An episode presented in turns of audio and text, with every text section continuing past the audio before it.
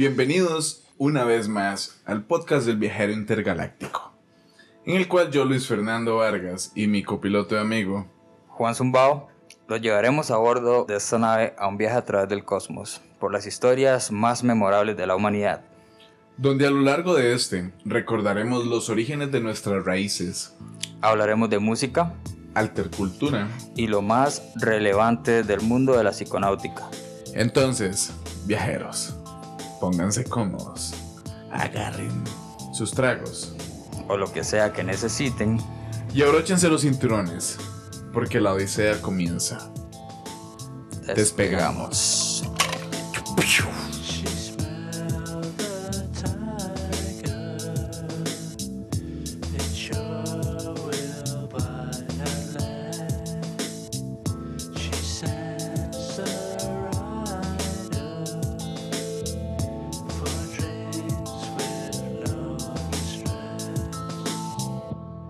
Tardes, buenas noches, buenos días, viajeros, ¿cómo están?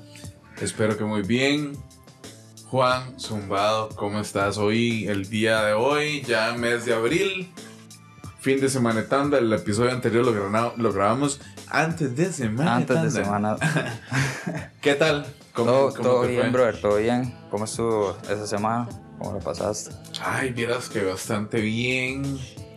Eh, me di la oportunidad de, de, de ir en bici bastante, cleteé. Bueno, no fue tantísimo, pero unos 35 kilómetros allá en una playa entre una zona que se llama Coyolito y Playa Blanca en Punta Morales. Muy Punta tuanes, Morales, ajá, ajá. sí. Este, también ahí hay Mm. gente como que hace tours de kayak Ajá, y lo van, entonces te pueden alquilar los kayaks para que vayas por todo el Golfo de Nicoya. Y también este se puede hacer como en lancha. Les puedes Ah, andar en lancha. ok. Entonces, Tourcito en lancha ahí sí, por, les por pagas todo a los maes un, un no que dos mil colones por cabeza. Una contribución. Dos mil colones, eh, para los que nos escuchan fuera de Costa Rica, son menos de 5 dólares, digamos que Ujú. 3 y dólares y medio y así. Sí, que sí, como así. Muchísimo, o sea, beautiful. El Golfo de Nicoya es un lugar increíble, mae, demasiado bonito. Me recordó como, por ejemplo, a, a Bocas del Toro, pero como con la parte de, o sea, sin la parte de Caribe, más bien. Ajá. Porque Bocas es puro Caribe, digamos, entonces esta parte chivísima. Sí, es, Pacífico es el. Pacífico, pero esa parte del Golfo, Beautiful. es el, Ah, el- el paisaje, todo, las Se ve la montañas. isla Chira, que es de las islas más grandes del país. Ajá. Este, Isla Venado, más allá está Tortuga, más se ve. Bueno, o sea, ahorita me quedo un poco ignorante. Los que sepan cómo, cuáles son las que están aquí en el Golfo de Nicoya, pongan en los comentarios, sería genial saberlo. Pero chivísima, man. Qué bien, man. Súper, súper cool. Por ahí está la vara de la Liga de la Caña y todo. Entonces, Ajá. fucking Oscar Arias y, y tiene una, una- un lugar ahí en toda esa zona. Y, hay- y hay algo que nos contaron de ahí, pero bueno, eso creo que lo vamos a dejar para, para tal vez el final del episodio, si me acordás. ¿Te contaron dónde? ¿Estando allá? Sí, estando ya en el tour nos contaron una historia acerca Mm. de, de, de, de, esos, de esas islas que están ahí en esa zona del Golfo de Nicoya, pero creo que eso lo vamos a dejar para los que se queden hasta el puro final del episodio, entonces ellos se van a dar cuenta de qué es lo que pasó ahí. Dale, dale. Queda, Sí. queda ahí. Bien, ¿y qué? Las, ¿No topaste como con presa ahí en el tránsito? Sí, di lo que hablábamos en el episodio anterior Sí. que iba a estar terrible. digamos. Sí, no, de, de hecho. De ¿no? hecho. ¿Vos qué tal? ¿Vos Aquí, viajaste aquí- así? no, bro, yo me quedé aquí en, en Heredia, Ok. por decirlo así, en, en el centro y Ajá, ajá. todas las calles despejadas. Era, Es- era un desierto, favor, bro, no había gente. Di, estuvo tuanes en realidad. Claro. Sí salí por aquí, cero gente, entonces estuvo divertido. wow. Todo el mundo estaba como eh, desesperado por irse para la playa. ¿no? Verde, qué extraño, ¿verdad? Que, que cuál es la necesidad de irse necesariamente a la playa cuando perfectamente te puedes ir a, de cualquier otro lugar que no sea la playa. Ajá. Ok, entiendo que la playa es muy bonita, así, que hay vacaciones y todo. Pero ahora como que mucha gente ha tenido vacaciones en algunos otros momentos que no necesariamente son Semana Santa. Entonces no necesariamente Semana Santa tenés que ir a la playa, ¿o sí? No, Bueno. puedes ir a otro lado, hay montaña, volcanes. Ajá, ya para todo. estas alturas de este episodio, ya los que fuimos a Semanas, en Semana Santa a la playa, ya fuimos. y pues ahí ya fuimos. Los que no fueron, salados. Pero, pero más, más salados nosotros que sí fuimos porque topamos con presa, agua salada y todo. Pero nada, y la que pasaron bien, la pasaron bien, exacto. Súper, súper. Sí, brother. Bueno, y hoy estamos, que Episodio número Nueve. en el 9. Casi final de temporada. ¡Oh! Qué bien. Sí, man. Y este episodio, bro, este. ¿Cómo de qué? ¿Qué, qué- qué tienes para compartir hoy? Ok, nada, en este episodio, no, no es que nada. En este episodio te tengo una historia, por ejemplo, acerca de lo que fueron. Puta, ¿cómo te explico? Está fácil. Es, las primeras groupies, las primeras influencers, las primeras influencers que existieron en el mundo en redes, en, en, no- en redes no sociales, o no en redes sociales, sino como virtuales, no en Mm. redes sociales virtuales, sino las primeras groupies del mundo. Man, estas, man, las GTOs, bro, son las primeras influencers que existieron de la música, de los, de la farándula musical de la Fueron- época y todo. Y en este episodio te lo voy a contar. Cool, man. Entonces Sí. fueron como las, las pioneras en eso. Las pionerísimas. Mucho antes de las redes sociales y. Por favor. Hay dos tipos de groupies. Aquellas que son como amigas, como las chicas de San Francisco. Y aquellas como las chicas de Los Ángeles y Nueva York. Que están creando una religión en torno a cuántas estrellas del pop pueden tirarse. Estas palabras están incluidas en un polémico reportaje publicado el 15 de febrero de 1969 por la revista The Rolling Stone. Por primera vez, un medio de prensa especializado daba a conocer la vida de estas fans que incluso competían en fama con sus ídolos. El artículo les ponía rostro y narraba las culturas de sus las locuras de su, excitante, de su excitante existencia, marcada en la mayoría de los casos por los excesos y el desengaño.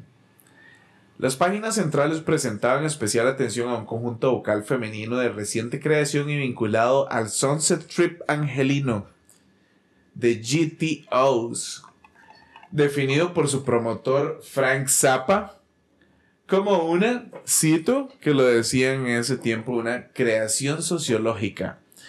Estaba integrado por siete de las groupies más influyentes de todo el momento.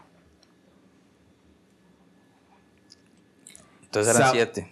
Siete, ajá. Zappa, por ejemplo, digamos, di- Frank Zappa era de un artista súper prolífico de la época, mae. Este, el mae recibió demasiadas críticas positivas en el tiempo. Muchos de los álbumes de Frank Zappa son hasta la fecha como, como considerados esenciales en la historia del rock. O sea, el rock and roll. Sí, era un pionero. Sí, y el mae, de hecho, ajá, es un pionero y es reconocido como uno de los guitarristas y compositores más originales de su tiempo, weón. Sí, siendo hoy en día una referencia para un gran número de artistas. Sí, el mae es una cerda, digamos, como para demasiada gente. Estaba hablando de los 60 ahí. Sí, el mae di, fue incluido en forma así, rajada en la en el Salón de la Fama, de, de la Foma y de la Fuma, no, de la fama del rock and roll en 1995 y recibió un premio Grammy eh, en toda la carrera, digamos, o sea, para toda la carrera del mae en el 97. Ujú. Sí, eh, es vacilón porque, digamos, esto de las GTOs, o sea, ya habíamos dicho que son las, las groupies más influyentes del planeta, ¿verdad? El fenómeno del fan adolescente en lo que a la música popular respecta se remonta a los años 20 del siglo pasado. El cantante Rudy Vallee fue uno de los primeros ídolos de la, del, del pop de la historia. Durante la década de los años 40, esta figura se afianzó con artistas como Frank Sinatra, bro. Quien, quien el mar eh, arrastraba tras decía centenares de chamacas y de jovencitas en sus espectáculos y en las apariciones en, en- en público. No obstante, digamos, la auténtica explosión que se produjo con la llegada del rock and roll en los años 50 y en especial con, con Elvis Presley, bro, el rey del fucking rock, era una fiera desatada sobre el escenario. O sea, ¿me entiendes? Capaz de arrancar los gritos de sus seguidoras con sus sinuosos movimientos de cadera. ¡Tas! Toma. Sí, de manera increíble. Increíble. Algo para lo que aún no estaba preparada la puritana sociedad norteamericana, man.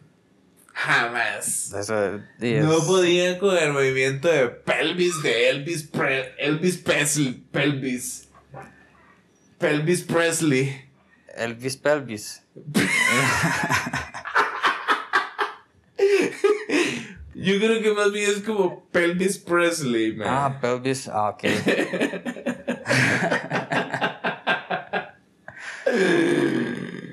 Ay, man. Sí, weón. Sin embargo, bro, los detractores del nuevo género musical ignoraban que, como profetizara la conocida canción de The Danny and the Juniors, el rock había llegado para quedarse.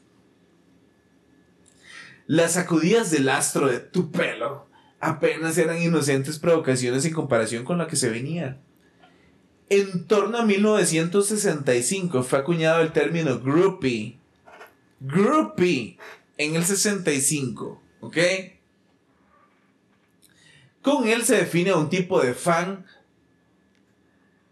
hombre o mujer, que no solo sigue a sus músicos favoritos, sino que también busca mantener con ellos una relación afectiva o sexual.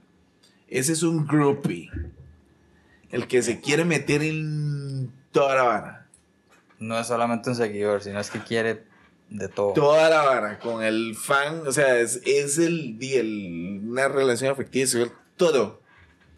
Los últimos años de la década de los 60 y los primeros de los 70 fueron la época dorada del fenómeno groupie. Sí, ya. Final de los 60, principios de los 70. Ahí fue cuando lo que se llama groupie hoy en día, influencers o como quieran llamarse, ustedes fueron eso en los 70s, 60, 70s y eran groupies. Eran tiempos en los que los grandes estrellas del rock, bro, así como los Rolling Stones, Jimi Hendrix, Jim Morrison o los Who, por citar algunos, nada más. Gozaban casi de la categoría de semidioses, siempre inmersos en una perpetua juerga donde las drogas, el sexo, el lujo y todo tipo de excentricidades eran la tónica general. Para muestra, basta con visionar el documental de Cocksucker Blues, en el que Robert Frank retrata sin tapujos todo lo acontecido tras bambalinas durante la gira de los Stones por Estados Unidos en 1972. Nadie lo sabía hasta que Cocksucker Blues en ese documental lo dijo. O sea, en, en ese documental lo dijeron. Ok. Imagínate el desastre del, del nivel de los fucking Rolling Stones en el 72 en una gira. ¿Qué harías vos en una gira en los 72 si tuvieras la fama de los Rolling Stones? Ma, de, imagínense, eran otros tiempos. Totalmente. Era otra Costa Rica. Ah, sí. Ni lo. Si bien el arquetipo de la groupie, por antonomasia suele estar vinculado tan solo al sexo esporádico, algunas groupies llegaron a ser compañeras de viaje, novias o incluso trabajar como asesoras o ayudantes de estos artistas. Se trataba de chicas que habían crecido con el rock and roll, alimentando una desmedida afición por la música que con el paso de los años se acabó convirtiendo en su modo de vida. Totalmente. O sea, las madres vivían, respiraban, inhalaban y todo rock and fucking roll. Este, digamos, las madres, digamos, algunas eran demasiado conocedoras de todo lo concerniente a la cultura pop, digamos, al, a lo que estaba vivo en el momento, y al, al mainstream. Las madres eran, o sea, unas monjitas dedicadas al, a, la, a la fama. Sí, al rock and roll y a la fama. hasta me imagino que de giras se iban. En, to- en Ajá. todos los conciertos estaban de Exacto. por favor. Auténticas expertas, bro, como en el caso de Pamela Des Barres, que es una de las integrantes de las GTOs, eventualmente conocida como Miss Pamela. Esa era que la líder o algo así. Ah, sí, vas a ver. GTO es acrónimo de Girls Together Outrageously, algo así como chicas escandalosamente juntas. Aunque también ha sido escrito como Girls Together Often o Girls Together Occasionally o Girls Together Only, es considerado una creación de Frank Zappa. Sin embargo, lo cierto es que él tan solo fue el responsable de reunir a sus integrantes bajo un mismo nombre y de producir su único álbum Permanent Damage. Además, cabe señalar que la mansión de Zappa poseía el número 2401 del Laurel Canyon Boulevard, con anterioridad eh, propiedad del actor Tom Mix. Eh, también sirvió como punto de encuentro para los miembros del conjunto Pamela Des Barres, que es la que esta última madre que hablamos, que es conocida como Miss Pamela. Judith Edra Peters, conocida como Miss Mercy. Cynthia Sue Wells, conocida como Miss Cinderella. Ahí sí le cambiaron un toque. ¿ah? De un poquillo, ¿ah? Mrs. Rose, Cynthia Sue Wells, Miss Cinderella, ¿eh? Christine Ann Fruca, Miss Christine. Lucelenia Offerall, Miss Lucy. Sandra Lynn Rowe, Miss Sandra. Y Linda Sue Parker, conocida como Miss Sparky. La foto se las vamos a dejar ahí en los show notes, definitivamente para que las vean a esas chicas, a las GTOs, y eran el nivel de locura, ¿verdad? Pamela Des Barres, que conocía como Miss Pamela, ¿verdad? Es sin duda, sin lugar a dudas, la más carismática y la que ha obtenido más éxito a posteriori. Nacida en 1948 en Reseda, en pleno valle de San Fernando, compartió aula en el instituto con Miss Sparky. Que la madre estuvo con Miss Sparky, que era. Este. eh, Linda Sue Parker. Desde temprana edad cultivó una profunda afición por el rock and roll. Su adolescencia estaba salpicada de anécdotas como en la música como el único hilo conductor. O sea, todo lo, todas las anécdotas de la madre, todas las historias de ella, todo tenía que ver con música. Con music. Entonces, di, una enferma de la música. En 1958, cuando Elvis fue llamado a filas, ella colgó de una de sus paredes de su dormitorio un calendario en el que durante los dos años siguientes tachó uno a uno los casi 730 días del servicio militar del cantante del fucking Elvis Presley. Entonces la madre los fue tachando uno a uno durante dos años. Eso es ser un fucking groupie. Yo creo que man. ahora sí entendí. Ajá, ves, ese es el nivel de estos güeyes, de, de las GTOs. O sea, no es como que, ah, ok, DC, no, las influencias del momento y las madres que seguían a tal persona en el momento, no, man. Sí, no, no Esto son simplemente se- seguidoras, ellas mueren y viven por, de por eso, por el rock and roll. si Jimi Hendrix, si Jim Morrison, si los Stones fueron considerados semidioses, ¿quiénes eran estos Willas entonces que estaban con ellos? ¿Me entendés? Es una locura, weón. La madre, digamos, también es conocida su pasión por Paul McCartney. Hojas. A Paul McCartney, la madre le llegó a enviar un poema al día durante pff, 16 meses. Un poema al día. Lo que en principio eran meras fantasías de adolescente, acabaron por materializarse a mediados de los 60 después de que un amigo, Victor Hayden, le presentó a su primo Don Van Vliet al apóstol Captain Beefheart. Él sería encargado de abrir las puertas al círculo de músicos que, integ- que integraban la escena de Los Ángeles de Los Ángeles. The Bars se sumó a la trupe de, de bailarines de Vito Paulecas, que era un gurú de la, de la contracultura angelina. De este modo, el Mae logró tener un en- acceso a cuanto acontecía en Sunset Trip. ¿Ok? Entonces, por aquel entonces era el lugar en el que tenía toda la acción. O sea, había un lugar que se llamaba Sunset Trip y ahí era donde todo sucedía. ¿Ok? Así se llama el lugar. Sunset Trip. Exacto. Pero, pero que era un, un pueblo o algo así. O... Mae, un, como una disco enorme. Ok. Sí, el punto de encuentro. El punto de encuentro. O sea, la disco, o sea, estaba ahí y también estaba todos los alrededores. Es como que uno diga la sabana. Ya, ya. Que esté el estadio y está todo el alrededor y todo lo que es la sabana. Entonces, Sunset Trip. La historia de Miss Mercy está marcada por la rebeldía. Ella nació en 1949 en Burbank, en el lugar de un jugador empedernido y de una enfermera que no recetaba. no, perdón.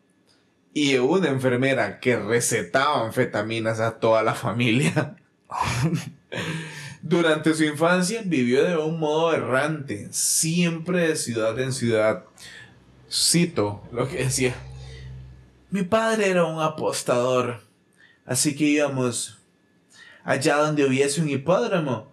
Estábamos muy metidos en las apuestas, así que en cualquiera de los lugares, de los lugares en los que vivíamos, había un hipódromo o un canódromo. Esa era mi vida. Su progenitor solía asentarse el tiempo suficiente antes de que las deudas le pusieran la soga al cuello. Entonces iniciaba una vez más su particular huida a ninguna parte. Ahora, bro, ya estando ellos inmersos ya en el, todo el peregrinaje, eh, recorriendo Florida, Texas, hasta que finalmente se sentaron en un lugar que se llama San Mateo. Con apenas 16 años de edad, Miss Mercy entró en contacto con los últimos beatniks de North Beach. Estos beatniks de North Beach fueron los que hablamos en el episodio 2 de Contracultura y Revolución Psicodélica, que eran más que se sentaron a Hyde Bridge en San Francisco. Ajá. Ajá. Entonces corría el año 1965. Entonces esto es como una conexión, como que se están dando la mano esos dos episodios. Para el que no lo ha escuchado, les recomiendo que se tire el 2. Ahí está el número dos. Sí, buen, buen enlace.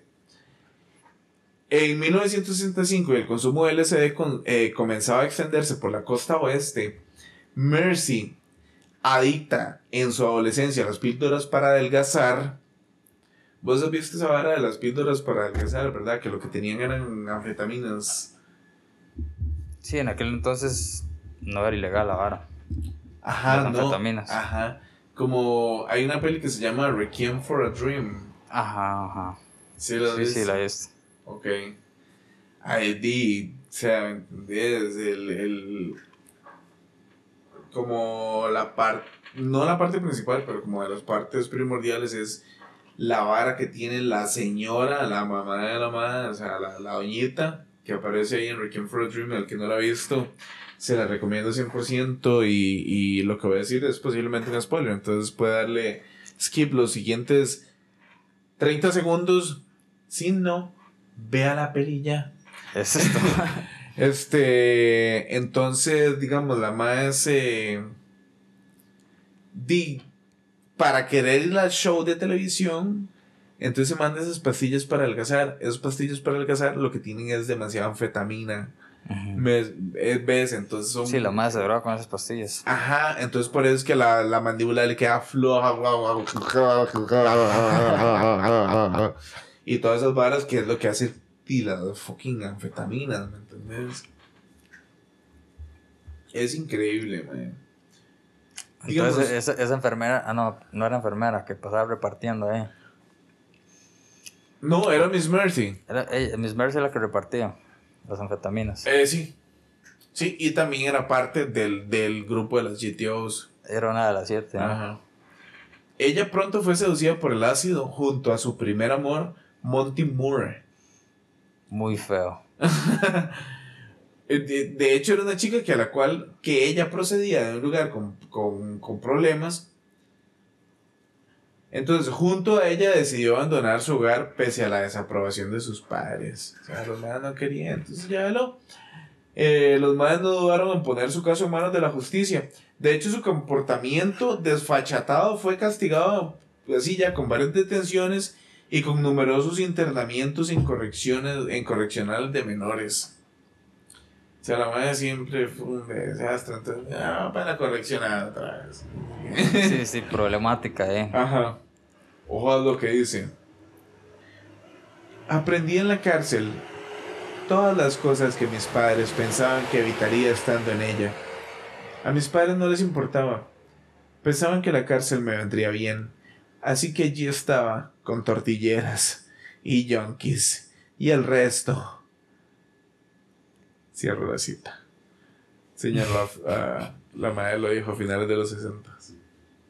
Durante esa época se instaló en Hyde Hashbury, que ese fue el lugar de nacimiento de los movimientos de contracultura y, y revolución psicodélica de los, de los 60 en San Francisco y California, el- del episodio 2, Episodio Hyde dos. Hashbury. Ajá. Ujú. Y comenzó a seguir a sus músicos favoritos, entre los cuales se encontraban The Bill Brummels y los Rolling Stones, a quien conoció en 1965 en Sacramento. Wow, man, Dos años después, Miss Mercy, como tantos otros jóvenes de su generación, tomó parte del efímero verano del amor, que es el, el Summer of Love. El famoso, El famoso. Summer of Love. Ajá. Cito. Finalmente dejé Hyde cuando perdió su magia. Además, no me veía siendo una hippie el resto de mi vida. Madre. Con la justicia pisando sus talones para encerrarla de nuevo, abandonó San Francisco junto a un nuevo ligue y se trasladó a Los Ángeles. Entonces conocí a Jim Morrison y The Doors, porque la novia del baterista se alojaba en mi casa. Fue entonces cuando comprendí que algo bueno estaba sucediendo en Los Ángeles. Casi nada. Miss Mercy entró en contacto con Miss Christine en medio de toda esa explosión creativa. La conexión fue inmediata y aniquilaron, perdón, y alquilaron junto a Miss Lucy, porque todas ellas son Misses del grupo, ¿verdad? De las. GTOs. Una gogó de origen puertorriqueño, una habitación en el infame hotel Landmark. Que si lo googlean en Landmark es un infame hotel. Entonces no lo googleen mejor. Miss Christine, bro, la madre vino al mundo en 1949 en San Pedro. La madre es hija de inmigrantes yugoslavos, fue una niña enfermiza y, y acomplejada por su físico. Toda la vida, o sea, la madre siempre estuvo aconsejada por el físico, acomplejada por el físico. Ella decía, cito, la música pop lo trajo todo para mí, socialmente. Me trajo gente y me trajo amigos. Señaló a la revista The Rolling Stones, ¿verdad? Todo- todas las cosas. Una de estas amistades era Miss Sandra, que es otra de las Misses, con quien compartía edad y también la ciudad de residencia, de donde era la madre. Sí, los dos eran nativos de ahí. Ajá. Las dos madres se introdujeron en, en, en- no, no se introdujeron, se introdujeron en la escena contracultural de la costa oeste tras convertirse en hosts de clubs como el Insomniac o el Intangible Tangerine. Entonces las madres se, se convirtieron como en patrocinadoras, en hosts de, esos, de ese par de clubes, del Insomniac y el Intangible Tangerine. Durante una temporada cambiaron la Soledad, California por Nueva York, ciudad a la que se trasladaron junto al escultor Tony Melendi, antes de pasar a formar parte de la comuna que Carl Franzoni encabezaba en el Laurel Canyon. Conocido entre los freaks de Sunset Strip como Captain Fuck, Franzoni era uno de los personajes más salvajes de Los Ángeles. Poco tiempo después, la propiedad del inmueble en el que habían establecido su particular refugio pasó a manos de Frank Zappa, quien contrató a Christine como niñera de sus hijos pequeños, Duelsi Moon Unit. Así se llamaban los hijos. Duesil y Moon Unit. Rarísimo. Y, yo no sé, weón. Con él estableció una estrecha relación profesional. Se sostiene, brother, que de hecho fue ella quien persuadió a Zappa, a Frank Zappa, para que contratara a Alice Cooper. Sí, man. Asimismo, ella y Mercy fueron las responsables de dotar a su, a- al grupo así ya de una rompedora imagen. Qué loco, madre, que ella tuvo in- influencia en esa parte también. Sí, y, y es increíble porque es que Christine también la madre, o sea, fue súper conocida por como por sus extravagantes vestimentas, y así, confeccionadas por ella misma. Oh, eso está bueno. Ajá, la misma madre hacía sus loqueras. Entonces Zappa, Frank Zappa la utilizó como imagen para su álbum eh, Hot Rats de 1969. Entonces ahí sale Miss Christine.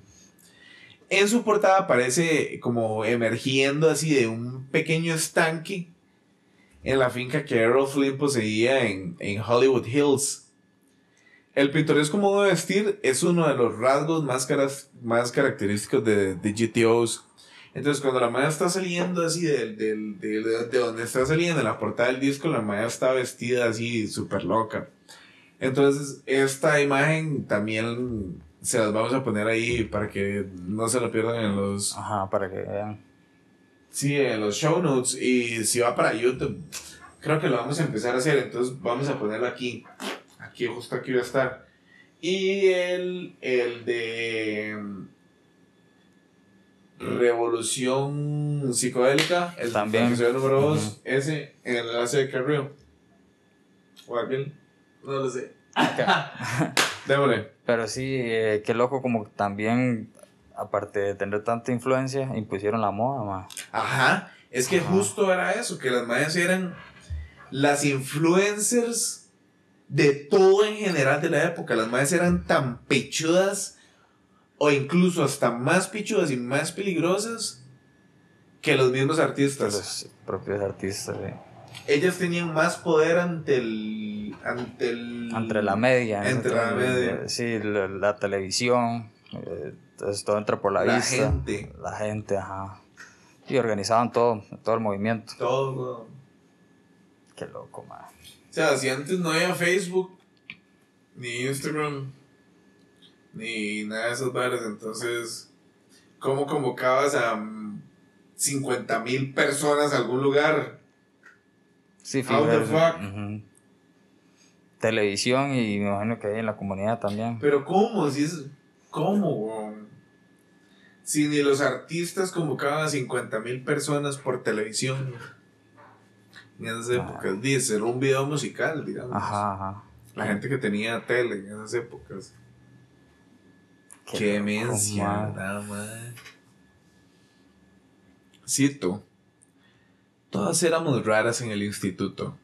nos conocimos y nos hicimos amigas debido al modo en que vestíamos, decía Miss Cinderella. Que la madre, digamos, era una joven bailarina procedente de Manhattan Beach que actuaba junto a Miss Sandra y Miss Lucy en los clubes de, del Sunset Strip. Qué loco, ¿verdad? Ahí fue donde se conocieron. Ajá, el Sunset Strip. Conocimos a Frank, a Frank Zappa, individualmente y en diferentes momentos, y él nos reunió a todas y constituyó la Laurel Canyon Ballet Company. Eso es, decía Miss Pamela, Pamela Des Barris. Ella entró en contacto con el carismático músico para sustituir a Christine como niñera, como niñera.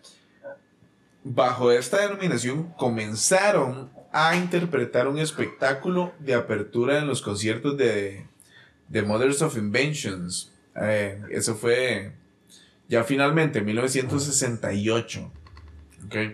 En el cual acabarían rebautizando su banda a sugerencia, a sugerencia de, de Zappa, como de GTOs.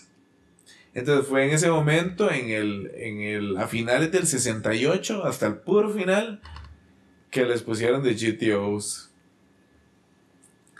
El núcleo original del grupo estaba formado por Pamela Desbarres, Miss Christine, Miss Sparky, Miss Sandra y Miss Lucy. Poco después, Miss Mercy y Miss Cinderella.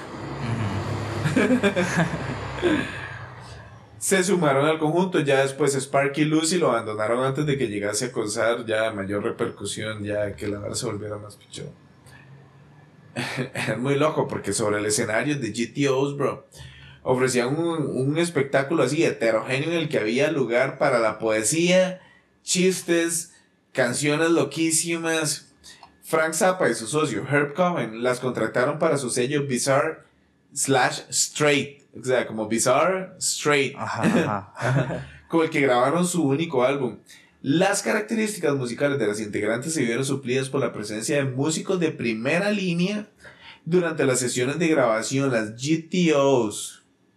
Estas más, bro. Contaron con la, con la asistencia de Lowell eh, George, Jeff Beck, Ray Coder, Rod Stewart, eh, Rose Tillman y ya otros varios otros más de como The Mother of Invention. Asimismo, el Monkey David Jones colaboró con la composición junto a Miss Sparky. Believe it or not. Ellas eran las cantantes. Ajá. Y tenían todos los músicos y toda la producción ahí. Sí, sí. eh, lo que pasó fue que, digamos, como que las madres se volvieron tan influyentes que llegó Zappa y les dijo, junto con otro productor, y les dijo, hey, ¿saben qué? Ustedes a este nivel, you can do it by yourself. Entonces, las convirtió en influencers de la música y les dijo, mae, canten, dedíquense a cantar Ujú. saquen unos discos y se hacen millonarias. Y ya. Y solo Y ya. sacaron un disco. Con un disco hicieron millonarios, bro.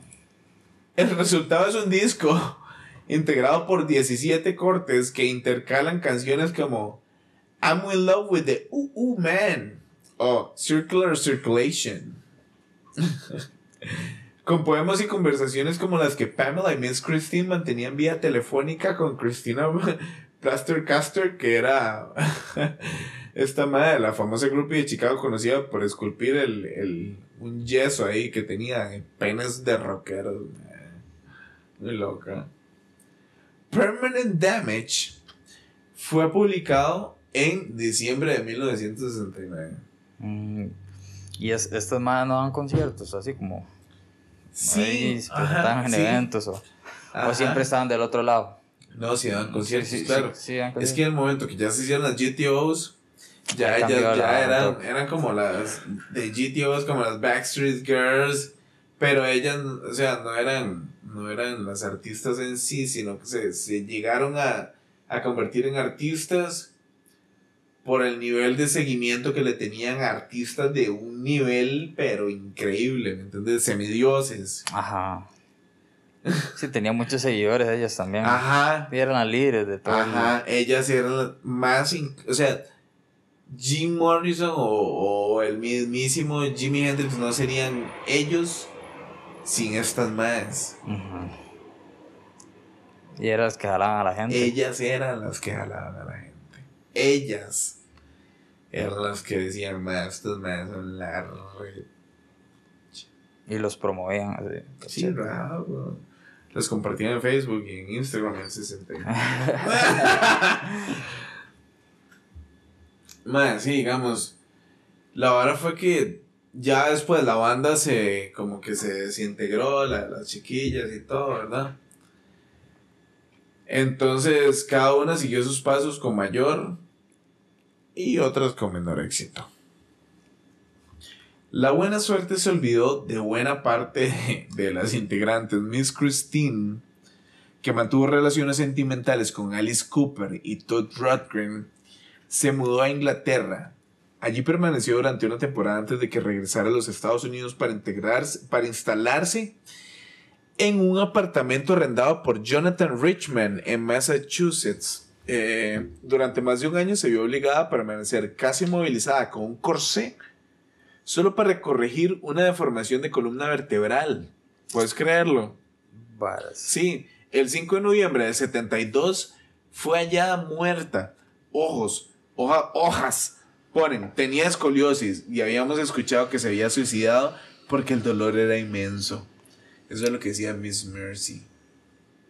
Esa era otra integrante. Sí, la Miss Mercy. Mm. Todas estas misses son integrantes del, de las Y esa más decía eso de la, de la compa que se murió. Sí, terrible esta cabrona. Y ma, Miss Sandra regresó a San Pedro después de quedar embarazada de Carl Skellen, que es el responsable del diseño de las portadas de los álbumes de Frank Zappa, weón. O sea, como el mae de diseño gráfico de los álbumes de Frank Zappa, ella quedó con el mae y quedó embarazada del mae. Se trasladó a Seattle para estar cerca de la tumba de Jimi Hendrix. Empezó a pensar que ella y Jimmy estaban conectados. Me presenté una vez en su casa y ella tenía una foto de Jimmy. Estaba hablando con ella. Pensé que actuaba como una loca para conseguir algún beneficio de la seguridad social. Pero destrozó su casa porque había tendido porque había tenido una gran pelea con Jimmy. Afirma Miss Mercy. qué loco, ma. Ani- Jimi Hendrix. En abril de 1991, Sandra falleció eh, a causa de un cáncer. Tan solo tenía 42 años de edad, weón. Súper joven. Sí, man. Qué desastre este esta mi Sandra con Jimi Hendrix. Por su parte, eh, Miss Lucy actuó varias, eh, ya varias películas con Frank Zappa como Uncle Meat o 200 Motels. Par de pelis ahí que hicieron. Tras un breve idilio con Jeff Beck, Jeff Bezos, no, no, no, no, no, es ese cabrón. Se casó con Gordon Gordy, Gordy le decían. Gordon, Mc- Gordon, Gordon, el Gordy McLaren, que era bajista del grupo neoyorquino The Groupies, con el que tuvo un hijo, weón. El matrimonio se fue a pique en 1981, ya años más tarde. Tuvo otro vástago como fruto de una relación con un íntimo amigo. Poco después, Lucy fue diagnosticada con SIDA, que es el síndrome que por aquel entonces aún era, o sea, prácticamente desconocido, bro. Digamos, el SIDA en esas épocas, en el, en el 81, no se conocía No se sabía nada. nombres. Ni no existía ningún tratamiento ni paliativo efectivo ni nada. En 1991 falleció. La palmó. A causa de eso. Sí. Poco después, su pequeño también contagiado falleció a consecuencia de enfermedades asociadas al SIDA. Pobrecito, ma. Sí, madre. Es muy loco porque, digamos, el cúmulo ya así de desdichadas que asediaron a las GTOs fue incluso aún más allá. Tras abandonar la banda Miss Cinderella, ¿verdad? Tenemos claro que es Miss Cinderella. si no se vuelven al inicio del episodio. Se casó en 1971 con ex Velvet Underground John Cale. El mae era de Velvet Underground, un grupo eh, del 71. El mae se llamaba John Ujú. del cual se divorció cuatro años después. ¿Ok? Ok. En la canción Guts, el músico galés hace referencia a un affair entre su esposa y Kevin Ayers. Y en 1977 Cinderella falleció en, en extrañas circunstancias en Palm Desert. Su muerte, de hecho, fue como dada a conocer al público, más así, ya 10 años después de que realmente la madre murió. Barazal. Sí, rarísimo. Mi Cinderella, o sea, la madre se murió y hasta 10 años después dieron que había muerto. Entonces, las, las historias de estas groupies, de estas, de estas chicas, tienen como una vara así super heavy social de la vara de cómo eran la vara de la contracultura en los 60s y 70s, más lo que le ocultaron a la gente por lo, el- lo que ellas causaron a nivel mundial a nivel social. Es muy loco, man. Por lo que respecta al resto de las GTOs, Miss Sparky colaboró con, co- colaboró, colaboró con Zappa en el álbum Suit Allures. Eh, mientras Miss Mercy contrajo matrimonio con el, con el cantautor Shuggy Otis, de quien se divorció dando inicio a unos años marcados por el consumo abusivo de drogas, pero por fortuna logró superar sus, adic- de- sus adicciones, ¿verdad? Y en 1991 se volvió a casar. Ok. Después de un segundo divorcio comenzó a trabajar en una tienda de caridad, actividad que aún siguen haciendo, digamos, todavía. O sea, siguen trabajando en una tienda de caridad. Ok, ok. Sí, sí. Miss Mercy sigue en eso. El destino quizá quiso que Pamela Desbarres, o sea, Miss Pamela, gozase de una trayectoria más tuanis. Sus conquistas amorosas se cuentan por decenas.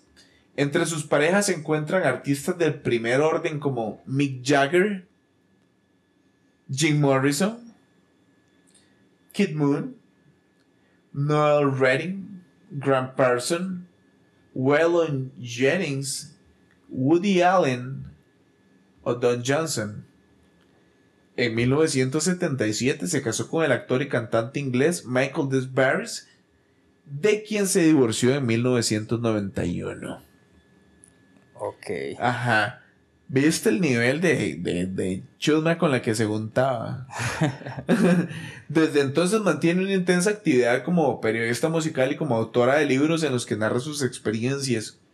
Sin duda, tanto ella como el resto de sus compañeras protagonizan algunas de las páginas más escandalosas en la historia de el rock. Wow. qué más, más locas y entregadas, ¿verdad? Al- a, la, a la fama, entregadas al, a la influencia, al- a, a con- a- a conocer al artista, todo, weón. Sí, ya estaban de full. Así. A full, más bien. ¿Qué más vas a hacer? Dedicados 100%, Es a eso. 100%. Vivían por eso, sí. Morían, respiraban, Ajá. respiraban fama. Qué locura. Sí, sí, cerda. Yo diría que ella es, es como una versión moderna de, de esa gente que pasa como todo el tiempo pendiente de un artista, así a través de las redes sociales y todo. Una versión antigua. Ajá, es de, sí, son las pioneras. Las pioneras. Que se iban a imaginar ellas que, di, que ahora iba a ser así todo, ¿verdad? En Ajá, las que, redes sociales que- y que todo. justamente esa, ese seguimiento, digamos, que se le da a cierto artista o a cierta celebridad, se iba a convertir en un boom para todas las futuras generaciones, ¿no? Exacto, man. ¿Será que todavía, to- todavía ellas están vivas, algunas? Eh, creo que de las GTO sí, déjame revisar a ver qué tal, que, que yo creo que las GTO sí hay, sí hay algunas que están vivas. Porque sí, de fijo y ma, viendo la vara como esa vara, Eh, tienen que sentirse orgullosas, ma. Sí, claro. No, sí, sí, parece como que hay algunas vivas, digamos, sí. Pamela Desbars, Marcy Fornes, Cynthia, Christine, Luz Centric, Linda. Sí, man, qué nivel. Entonces, sí, digamos, yo creo que. Yo creo que si realmente, digamos, si a vos te gusta un artista o te gusta alguna vara así, hay que meterse en la vara, man. ¿no? O sea, en al- al- algo, man. O sea, está chivísima. Yo me acuerdo de los noventas, bro. O tal vez en los 2000 que, que sí se podía hacer vara, que vos seguías un artista y vos, ma, este ma, y comprabas discos, weón. Eran discos, El CD, man. todos los conciertos que ya ahora no hay, pero Ajá. Pero entonces hay eran- que apoyar por vía digital. Apoyen a Sí, sus artistas favoritos en vía Exacto, digital. apoyen al podcast del viajero intergaláctico en Ahora hay que- digital. o sea, todo así, bien. man. Todo eso hay que hacerlo. sí, todo eso hay que hacerlo. Antes eran conciertos y era un nivel, pero ahora es digital. Ajá. Sí, sí. Sí. Viajeros, ese fue el episodio número 9 del podcast El Viajero Intergaláctico. En el que sí, cuéntenos qué les qué, qué piensan acerca de cómo era antes y cómo es ahora. La historia de las del de, de la influencia del influencer. Ajá. Influencer. El influencer, bro, el, el impacto que tuvieron. Y para los que no han escuchado el episodio 2, escúchenlo. Ahí también Uy, sí, buenísimo. se, se complementan súper bien. Es como para escuchar el 2 y después el 9. Ajá, es ajá. Sí. Y probablemente venga otro más que tenga que ver con todo eso. Ahí. Sí, se viene el episodio 60 número tiene 10. mucho. Final de temporada también.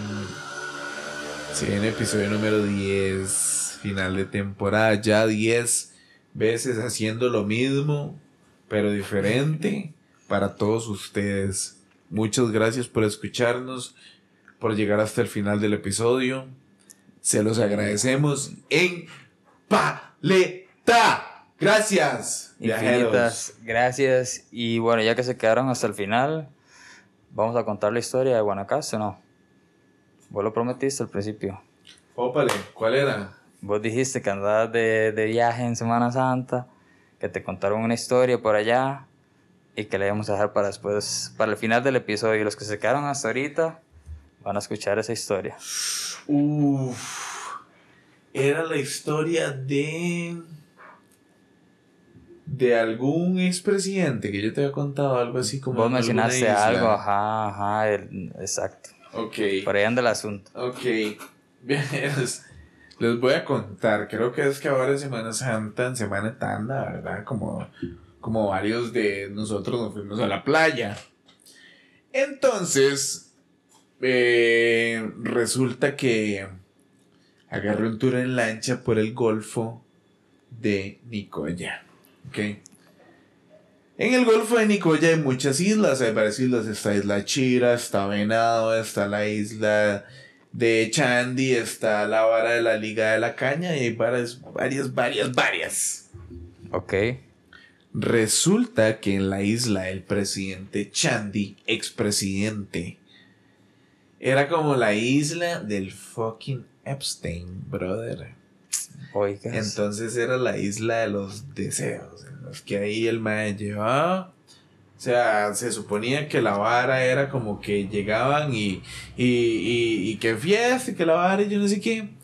Pero lo que no se sabía es que la fiesta era con chiquillas de 15, 16 años porque, di, porque ¿Qué? en esos niveles se movía la vara así.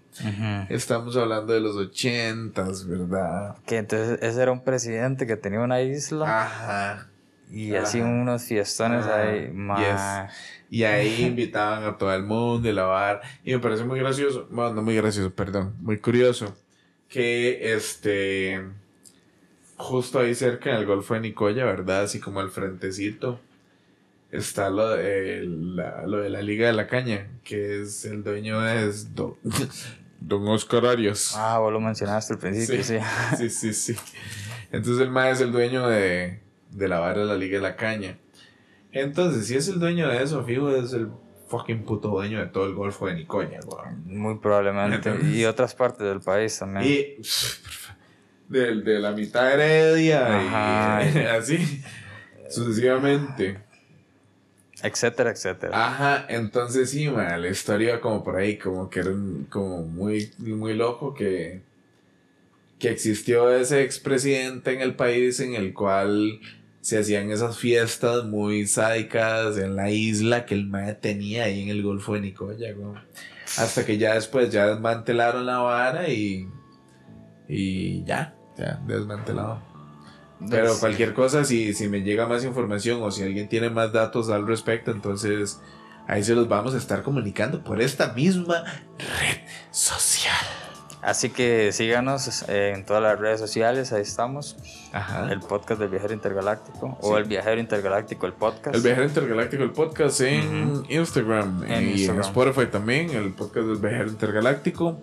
Se lo pueden pedir a Alexa, los que tienen Amazon. Alexa, ponga el podcast del Viajero Intergaláctico. Y lo va a reproducir Sí, inmediatamente. lo va a reproducir inmediatamente. Ajá, entonces ahí estamos. Este, a mí me pueden encontrar en redes como Luxio Vargas, con doble C, Luxio Vargas. Y me pueden encontrar en Instagram como Juan SSNM. Entonces, aquí estamos. Seguimos esperando que les guste todo el contenido que vamos a seguir trayendo. Gracias, viajeros Y nos vemos la próxima semana. Viene del podcast. podcast del viajero. intergaláctico. Hasta siempre. Vuelen siempre.